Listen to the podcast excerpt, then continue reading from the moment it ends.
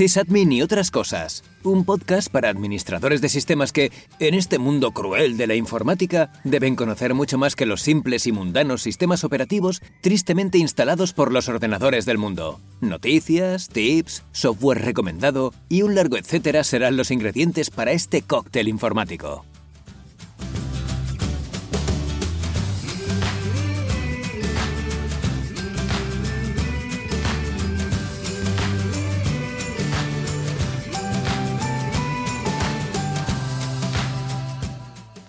Muy buenas a todos y bienvenidos a un nuevo episodio, a un nuevo capítulo de Sysadmin y otras cosas. En primer lugar, me gustaría pedir disculpas porque si es verdad que este episodio este capítulo se ha hecho mucho de rogar, he estado muy liado eh, con temas de trabajo.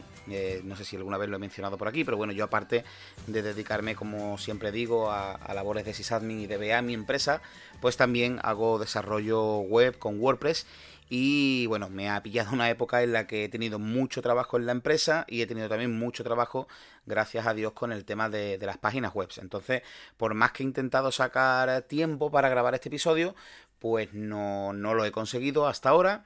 Y bueno, hoy que, he tenido un, un, ratillo, digo, bueno, no lo, no lo alargo más, no lo, no lo postergo más. Y aquí estamos para grabar, como ya digo, este episodio que la verdad es que tenía ya muchas ganas, tenía ya ese gusanillo de volver a ponerme delante del micro. Pero bueno, vamos a lo que nos, a lo que nos importa, ¿no?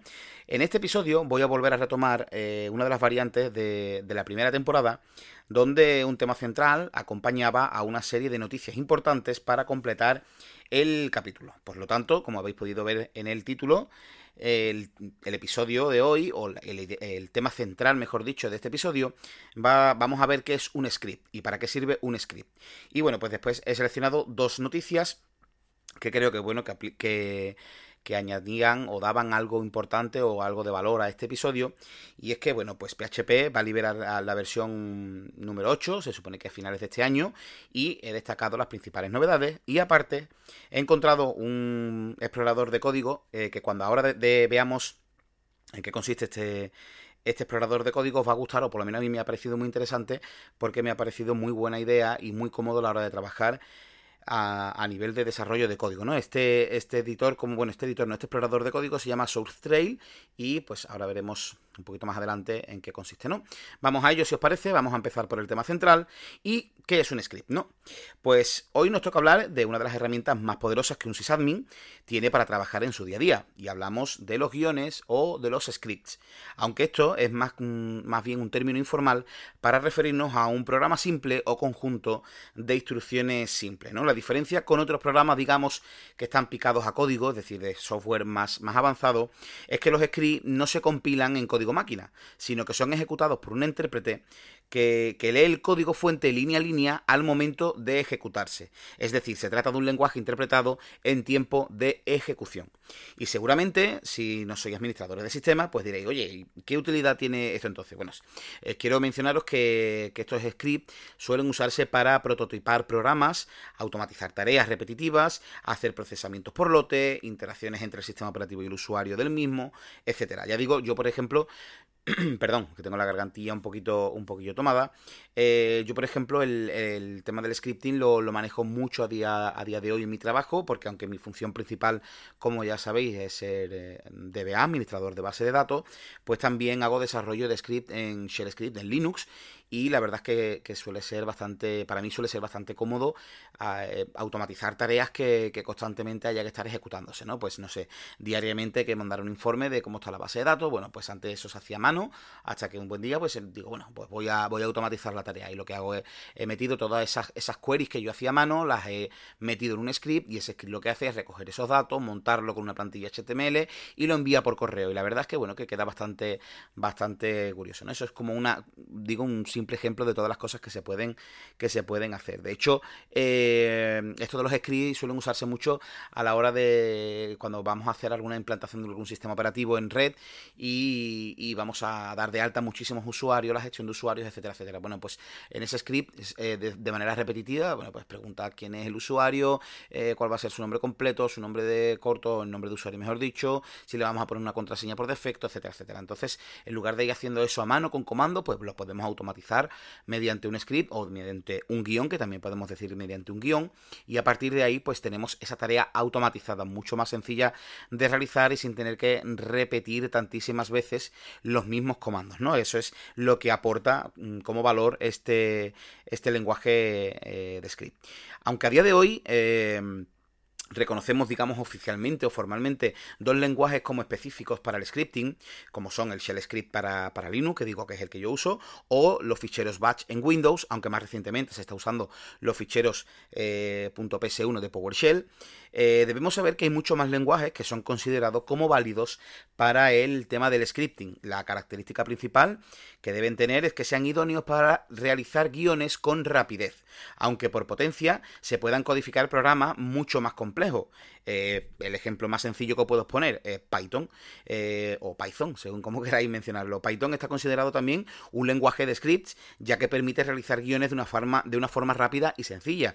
Python tiene varias librerías con las que se comunica con el sistema operativo y tú puedes hacer las opciones a nivel de Python, después importar esas librerías y meter esa configuración dentro de un script, ¿no? Eh, pero bueno, Python no solamente sirve para eso, sino que sirve para hacer desarrollos muy complicados, pero también nos permite esta parte del scripting de una forma, como ya digo, mucho más rápida y mucho más sencilla.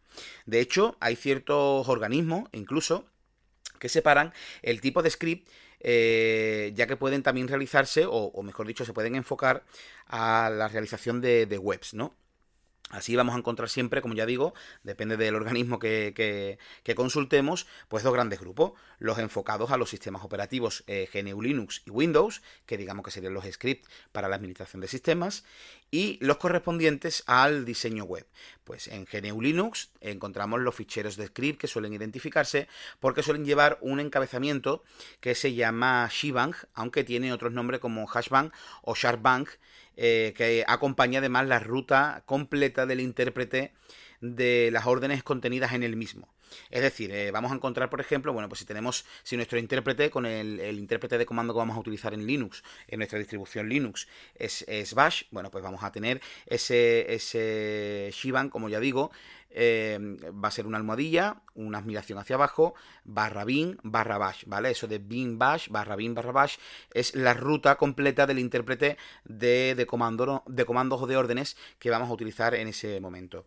También, si usamos, por ejemplo, un intérprete como con shell, eh, pues teníamos el intérprete, pues eh, lo de siempre, ¿no? Almohadilla, admiración hacia abajo, barra bin, barra KSH. ¿Vale? O incluso tenemos, si vamos a, usar algún intérprete del tipo C Shell, por ejemplo, bueno, pues sería eh, almohadilla admiración, barra bin, barra CSH. Como veis, siempre vamos a hacer en ese shebang la referencia al intérprete que vamos a utilizar.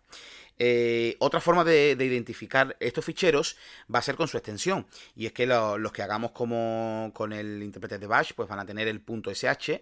Eh, los que vayan a usar el intérprete de Corn Shell o el KSH va a tener el punto .ksh y eh, así, etcétera, etcétera, ¿no? Aunque recordad que eso ya lo vimos en la primera temporada en el episodio de Linux, los ficheros en Linux no necesitan, no están obligados a llevar una extensión, no es como Windows que su extensión identifica qué programa lo va a abrir, ¿vale? Linux es suele añadir más bien por tradición o por simplicidad a la hora de identificar cuando haces, a lo mejor estás en la consola de comando y haces un ls, pues eh, si ves la extensión, pues siempre vas a ver, ¿no? Si .temp, ah, vale, pues un fichero temporal, .sh, eso es un fichero de, shell script o de scripting, pues un punto .txt, pues ya sabes que es un archivo de texto plano, pero ya digo que Linux no lo necesita para, mm, para, para, para abrirlos, ¿vale? No, no, es como Windows que necesita una extensión asociada para saber de qué tipo de fichero se, se trata. Normalmente, ya digo que esta extensión se suele poner por tradición y simplicidad, lo que realmente hace que el, que el sistema operativo eh, sepa que eso se trata de un, de un, de un script,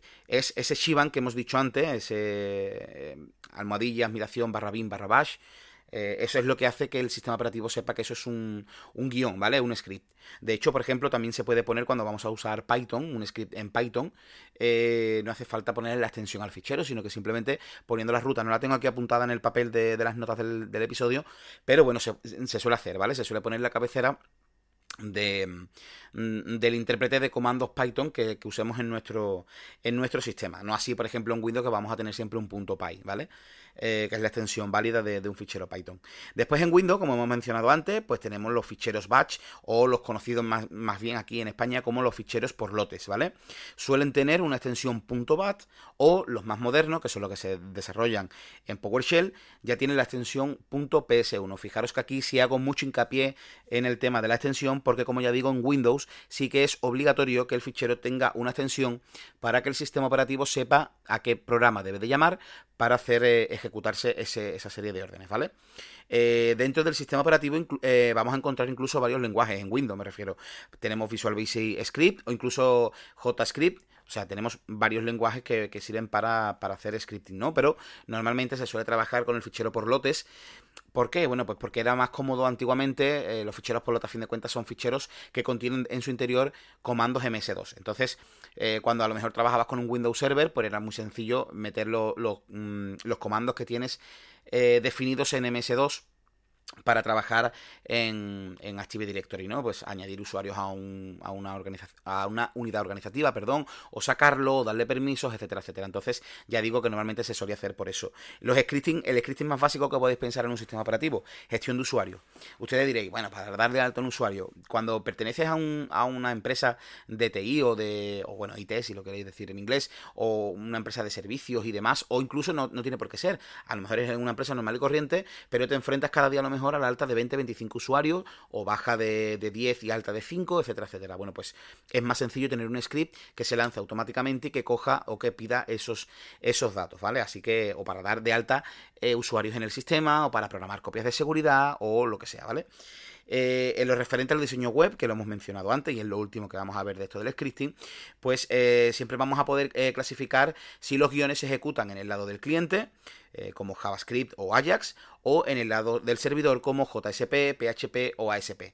Ahora mismo esto no es algo que me preocupe, aunque ahora vamos a hablar de, PHP, pero no es algo que me preocupe la parte del servidor. Para mí lo importante de este episodio a la hora de mencionaros esto de, de los ficheros por lotes o de los, de los, de los scripts, más bien, digamos, es la parte de la administración de sistemas, porque, bueno, aunque tenemos sysadmin y otras cosas, y otras cosas siempre va enfocado a la programación, pero este episodio sí es de sysadmin puro y duro, con esos shell script. También digo, no hace falta que seáis administradores de sistema para tener un script. Eh, lo he mencionado ahora mismo hace 5 minutos o 2 minutos de pasada, pero es algo que se suele hacer mucho, hacer un script para el tema de las copias de seguridad.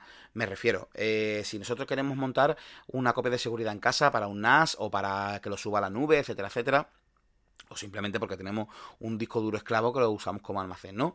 Es mucho más cómodo tener un script que solamente tengo que lanzarlo desde la consola y que él solo se encargue de, buscar. Bueno, pues yo le he dicho que las carpetas origen son mis documentos, mis imágenes, descarga, tal, tal, que vea lo que es nuevo y que lo lleve. En lugar de tener que estar comando por comando, directorio por directorio, yo hago todo ese guion de un script en un solo fichero y cada vez que lo lanzo él solo se encarga de ver si hay alguna modificación en una de las carpetas, si se ha borrado algo que lo borre también del destino, etcétera, etcétera, ¿vale? Así que como ya digo, el script o el scripting, mejor dicho, es una herramienta muy útil si eres sysadmin muchísimo más, pero si eres un usuario normal y corriente, yo os animo a que si sois usuarios de, Linux o incluso Windows, que le deis una oportunidad y que lo veáis porque la verdad que me parece algo muy, muy divertido de aprender, ¿no? Eso de automatizar tareas en el sistema operativo me parece algo bastante, bastante curioso y bastante guay de, aprender.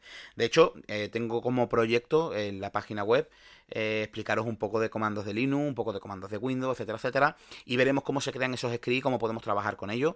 Lo mismo me animo y grabo algún vídeo de YouTube donde os explique visualmente cómo trabajar con un script y cómo hacer cositas y demás, ¿vale? Pero bueno, eso ya lo veremos en un futuro. Vamos a pasar, si os parece, eh, vamos a dejar el tema central y vamos a pasar a la primera noticia del día, porque bueno, eh, los, amigos de PHP han, liberado la primera versión de prueba de PHP 8 y ya se puede, se puede descargar y se puede probar, ya incluso están las RFC definidas en, la web de PHP y según han dicho va, a estar para finales de noviembre o principios de diciembre de este año 2020. Se supone que esto del COVID-19 no, no, ha afectado al, al desarrollo de PHP, pero bueno, mm, siempre siempre es bueno saber que, puede ser que sufra algún pequeño retraso, pero no suele ser lo normal, porque bueno, a fin de cuentas esto no depende de una empresa que se reúna para desarrollar, sino que como sabéis es como Linux, alrededor del mundo la gente va promoviendo ideas, va, va añadiendo cosas y demás, ¿no? Y bueno, aunque el mundo developer aún está esperando la versión alfa, que la versión alfa se libere para empezar a probar las novedades de PHP, cosa que debe suceder en estos últimos días de junio aproximadamente, siempre siguiendo la documentación oficial, ya se conocen algunas de las novedades que va a incorporar este Eh, versión 8, ¿no? Hay que tener en cuenta, eso sí, que al tratarse de un cambio a una versión mayor, porque no estamos hablando de la 7. lo que sea, sino que hablamos pasar de la 7. lo que sea a la versión 8, eso se conoce como una actualización mayor o escrito a lo mejor en inglés major, ¿vale? De mayor, así que hay que tenerlo en cuenta. Estos cambios pueden presentar, eso sí, incompatibilidades con versiones anteriores. Tenéis que tener cuidado si lo vais a probar en entornos, siempre que sean de desarrollo, por Dios, de pruebas. si, por ejemplo, tenéis un WordPress, cuando se libere y queréis subirlo, o si tenéis montado un servidor en casa con un WordPress local y podéis toquetear la versión de, PHP y demás, que tengáis cuidado, porque puede ser que, la versión 8 traiga incompatibilidades al principio con las versiones, con la versión de, PHP 7, no actual, ¿no? No sé si estaba por la 7.5 o la 7.6, no recuerdo la 7.4, no recuerdo ahora mismo.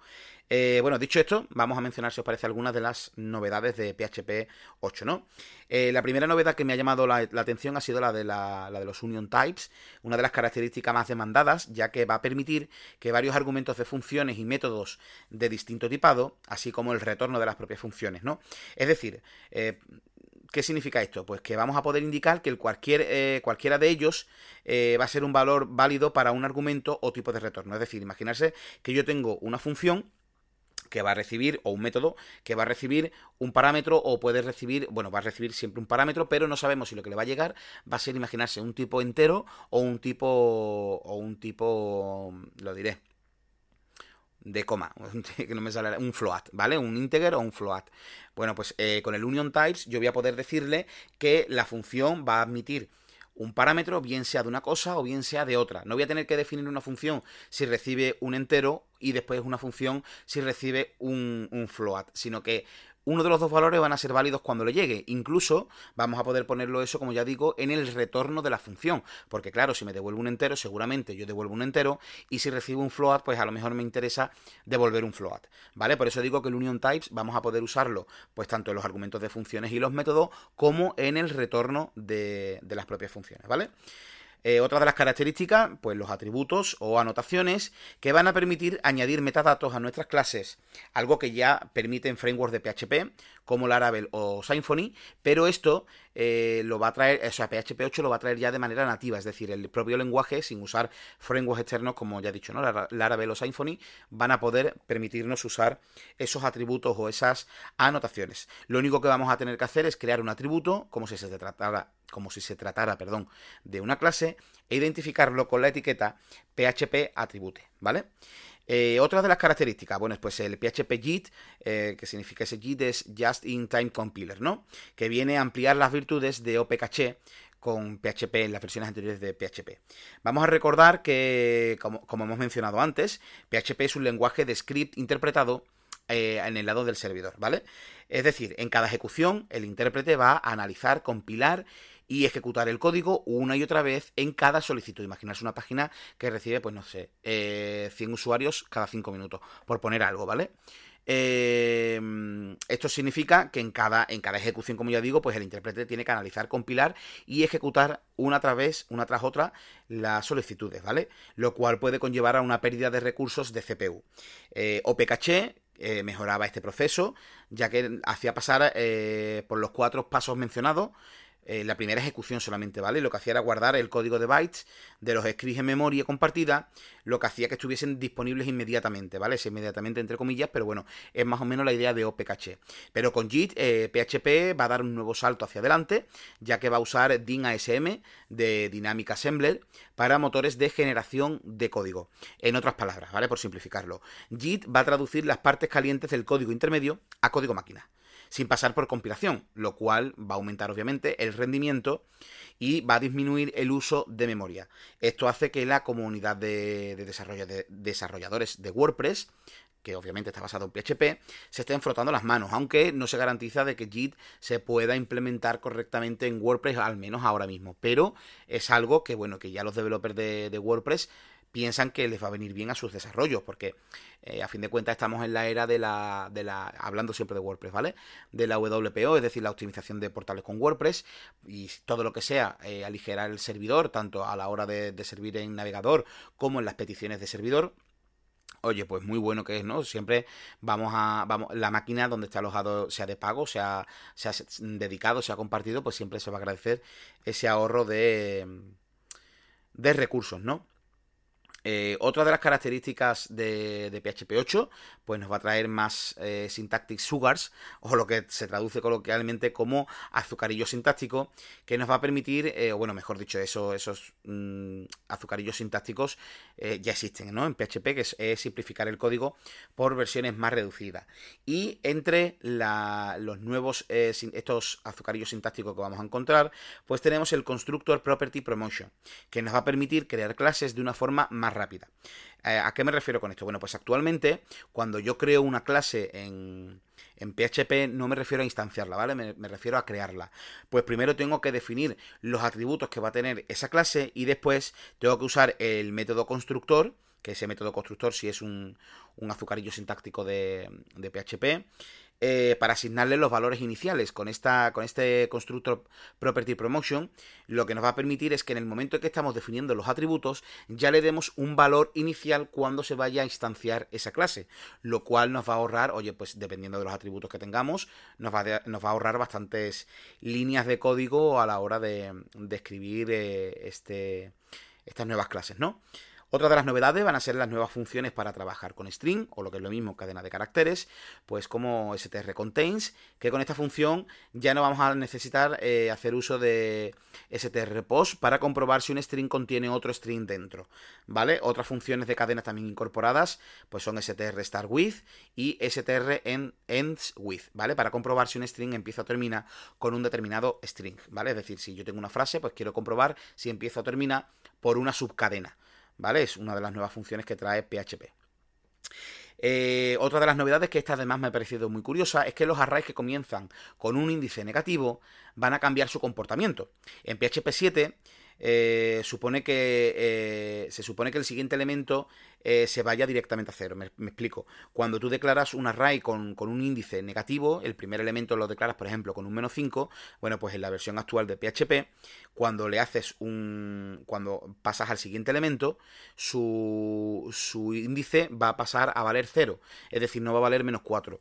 Con PHP 8 ya se ha arreglado este comportamiento y si tenemos el primer elemento con el menos 5 en el índice, pues al sumarle 1 directamente va a valer menos 4, no va a valer 0, porque perdíamos ahí esos, esas posiciones, ¿no? Me diréis, ¿índices negativos? Pues sí, depende de la, del desarrollo que hagas, es posible que el índice negativo te, te haga falta, ¿vale? Así que con PHP 8 gracias a Dios ya van a poder, vamos a poder trabajar pues con esos elementos negativos o con los índices negativos eh, a la hora de declarar los arrays, ¿no? Y por último, la última novedad que también me ha hecho bastante, bastante se me ha hecho bastante llamativa, es que el catch, que vamos a poder, vamos a poder utilizar el, catch sin especificar variables para recoger la excepción lo cual nos va a hacer que nuestro código sea más limpio y además nos va a, eh, nos va a evitar perdón, que los editores nos arrojen un warning eh, por una variable que no se está utilizando. Porque obviamente si el bloque try-catch no arroja errores, esa variable estaría vacía. Os explico. En PHP, cuando, o por lo menos hasta, hasta ahora, hasta la versión 7, cuando declaramos un bloque try-catch, es decir, sabemos que un bloque de código por acción del usuario o por valor que retorna una función o lo que sea, es posible que entre en un error y ese error eh, hay dos maneras de hacerlo. O no lo manejo y si da error, peta, imaginarse una inserción en una base de datos. Y si da un error, pues puedo manejar ese error y hacer que el programa continúe su ejecución manejando, como ya digo, ese error. ¿Cómo se maneja eso? Si habéis programado, por ejemplo, en Java, pues sabéis lo que estoy hablando. Si no, para quien no haya programado o haya programado en lenguajes que no tiene estabilidad, pues comento que tenemos el manejo de errores con try catch. ¿Vale? Hasta ahora en PHP, cuando declarábamos el bloque de try catch, teníamos que declararlo siempre eh, en una variable. ¿Vale? ¿Qué pasaba? Que cuando tú lanzas la ejecución, eh, la gran mayoría, por no decir todos los editores de, o todos los IDEs de programación, cuando tú has declarado una variable que no se usa durante el programa, es decir, que no almacena ningún valor que de, para, la ejecución eh, arroja un warning, no arroja un error, pero sí un aviso. ¿Por qué? Porque bueno, estás reservando en memoria una variable que no tiene sentido. ¿Para qué la estás usando? Si, o sea, ¿para qué la declaras si no la vas a usar? Eso es hasta ahora en PHP. Pero la versión de PHP 8 no va a ser necesario que catch eh, tenga que llevar una variable que recoja la excepción, sino que automáticamente va a ser capaz de manejarla sin guardarla en ninguna variable. Por lo tanto, hacemos un código más limpio porque tenemos variables que nos ahorramos. Imaginarse que en una, en una página o en un, en un, trozo de código tenemos cuatro bloques try catch, ¿no? Bueno, pues cuatro variables que nos ahorramos de memoria y aparte cuatro warning que no nos saldrá, ¿no? Desde luego, Obviamente, eh, estas no son todas las novedades que va a traer PHP eh, 8, pero sí he querido señalar aquellas que me han parecido más interesantes, porque aportan características a nivel de funcionalidad como a nivel sintáctico. Esto nos indica que la comunidad PHP se empeña en adaptar el lenguaje pues, a los tiempos que corren, ¿no? Y quiera que no, están en pos de desterrar esos pensamientos que hay gente que dice que este lenguaje está muerto o que es antiguo. Pues aquí están los desarrolladores de PHP, bueno, de PHP, que la versión número 8 han incorporado eh, funcionalidades que tienen otros lenguajes que se consideran mucho más modernos, ¿no? Si deseáis leer eh, las novedades o ampliar incluso información de las, de las características mencionadas, pues recordad que podéis recurrir a los RFC oficiales de la comunidad PHP en php.net, ¿vale? De hecho, en Google, si ponéis php.net espacio y RFC PHP 8, pues va a llevar al listado de todas las RFC que, actualmente están definidas en, en, la versión próxima que van a liberar, ¿no? Y bueno, ahora os voy a hablar de, de SourceTrail, que es un explorador de código gratuito y multiplataforma. Porque para terminar este episodio enfocado a script y código, oye, pues vamos a ver qué es eso de un explorador de código, ¿no? Eh, como ya digo, es un explorador de código fuente gratuito, aunque en un principio era de pago. Además de multiplataforma, ya que se encuentra disponible pues, para GNU Linux, para Windows y para MacOS. Funciona en modo offline, por lo que podemos revisar nuestro código sin necesidad de estar conectado oye, lo cual nos mantiene seguro en cuanto al manejo de código. Y además es una, eh, una, fantástica herramienta para adentrarnos, por ejemplo, en el código que haya creado otra persona y que ahora vosotros toca mantener, arreglar, corregir, lo que sea, ¿vale? Como ya digo, este programa nos va a proporcionar una visión, digamos, general, eh, completa de nuestro código, así como detalles del mismo, combinando un gráfico de dependencias interactivo. A día de hoy es compatible, según su propia web, con los lenguajes de C, C++, Java y Python, ¿vale? Nada más abrirlo, os vais a encontrar que tiene tres zonas muy diferenciadas arriba, eh, perdón, sí, la búsqueda, la barra de búsqueda arriba, el gráfico interactivo del código en el centro y el explorador de código a la derecha. El explorador de código, digamos, que es más o menos como el que tenemos en Visual Studio Code, ¿vale? Esa barrita lateral o Sublime Text que podemos subir y bajar si tenemos un código bastante extenso, ¿no? Eh, pero claro, como ya he dicho, uno de sus puntos fuertes es que nos va a permitir mostrar gráficamente cómo se relacionan las dependencias de nuestro código entre sí. Y ustedes diréis, para el que no sea programador. Ustedes diréis, ¿y eso qué es? Bueno, pues imaginad, por ejemplo, que tenemos un, nuestro fichero main y que en él hacemos una llamada a una serie de clases, a varias clases, ¿vale? Que están definidas en ficheros independientes. Tenemos cada clase definida en su fichero correspondiente.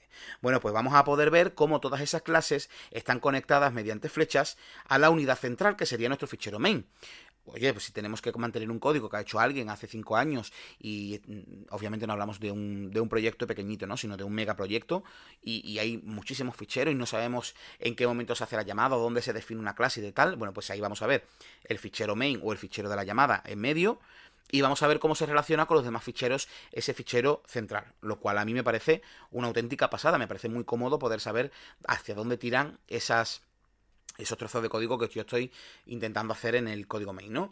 Además, vamos a poder conectarlo, y esto me parece muy bueno, a nuestro editor favorito o incluso a un IDE eh, mediante los conocidos complementos, ¿no? Es compatible o totalmente compatible según su, eh, propia página web con Atom, Clion, Eclipse, Intel IDEA, PyCharm, Visual Studio Code, Sublime Text e incluso, e incluso, ojo con esto, con Emacs o BIM, porque hay gente, sí amigos, que a día de hoy programa con estos editores de, texto plano a la antigua usanza en pantallas negras y, letras blancas, ¿no? Así que fijaros de qué manera mm, nos va a facilitar la vida a los programadores a la hora de conectarnos al código y ver las dependencias y, demás. Si queréis echarle un ojo, como es gratuito, podéis descargarlo de su, de su web oficial, sourcetrail.com. y ya os digo, os recomiendo que le echéis un ojo porque a mí la verdad es que me ha gustado bastante. Y bueno, hasta aquí el episodio de hoy, que como he dicho al principio, me ha costado mucho encontrar un poco de tiempo para grabarlo, pero oye, gracias a Dios, aquí estamos, ya lo hemos grabado, ya hemos terminado este episodio. Y deciros como siempre, ¿no? Que por favor que si os gusta el podcast, que os suscribáis, que deis me gusta, que lo compartáis. Eh, lo tenéis en iBox, en Spotify, en, en Google Podcast, en Apple Podcast. Lo de YouTube de momento está parado. Pero bueno, lo retomaré en su debido momento cuando pueda eh, vídeo a, 1080, porque ahora mismo la verdad que sería una locura con el portátil hacer eso, pero bueno, los retomaré y subiré los episodios pasados, pero oye, tenéis, ya digo, ¿no? Todos esos canales aparte disponibles, como siempre, mis redes sociales abiertas, mi correo, hola arroba pablodelgadoflores.com, para cualquier tipo de crítica, sea positiva o negativa, siempre que sea con respeto. Y nada, nos escuchamos en el próximo episodio. Hasta entonces, un saludo.